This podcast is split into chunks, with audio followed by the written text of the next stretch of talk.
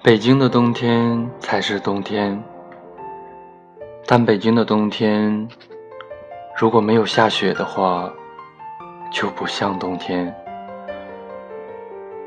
整整一个冬天，人们都在盼望下雪，天气预报也时不时的提醒人们要下雪了，但雪愣是不肯光顾。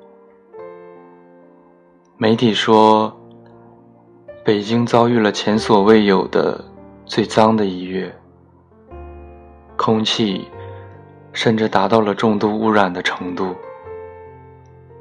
北京的冬天一点儿也不可爱。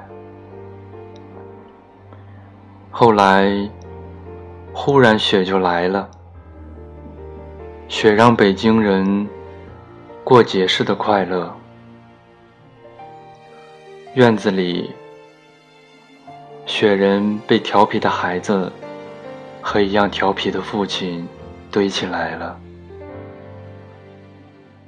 父亲在为孩子堆雪人的时候，其实也是为自己不泯的童心建一个回忆的坐标。这些坐标虽然消失的容易，但在心里储存着。每次大雪都被激活，有雪的北京生动可爱，无雪的北京的冬天则显得有些肃杀。树木简洁的只剩下枝干，绝不拖泥带水的隐藏些许的叶片和绿意。整个北京的冬天。像一幅鲁迅小说里的木刻插画，冷峻而凝练。我有些喜欢这种冷峻和凝练，有些喜欢北京的冬。这虽然不是我北迁的全部理由，但其中季节的成分也占了相当的因素。记得二十年前。第一次到北京学习的时候，问一位老师：“北京有什么特产？”这位老师半开玩笑地说：“暖气。”我起初以为只是一句调侃的话，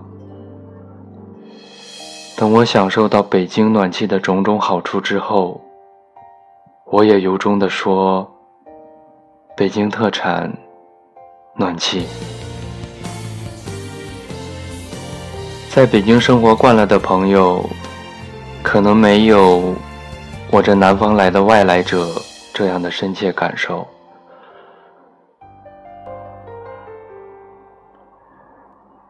南方的冬天是不方便学习和写作的。我在《南方的冬》一文中曾痛说南方的冬天的种种不适：潮湿。阴冷，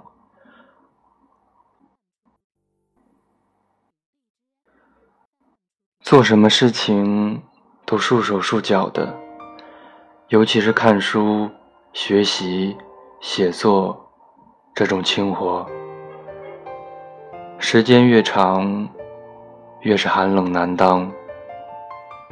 而北京的供暖，让室内的小环境。有了春意盎然的温暖，甚至有初夏般的自在和舒适，非常适合做文字这类轻活。我对北京的冬天心存感激。如今，我迁徙到北京，不仅可以感受到北京那个温暖。而漫长的冬天，还可以感受到北京的四季变化、物转星移。在他乡回忆我想象南方冬天的种种趣事，也是人生的另一种滋味。就像我现在穿着夏装。看北京窗外的寒冷的雪景一样。不同季节的感受和反差，让你想起丰富生活和单调生活之间的联系。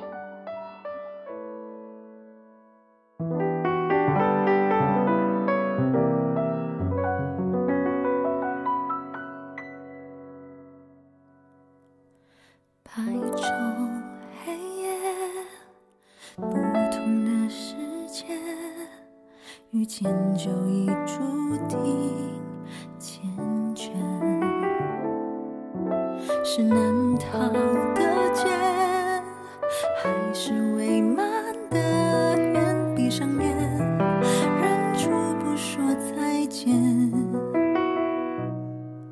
最漫长的离别，最难熬的深夜，最不敢想的想念，想飞到你身边，陪你走完无边岁月。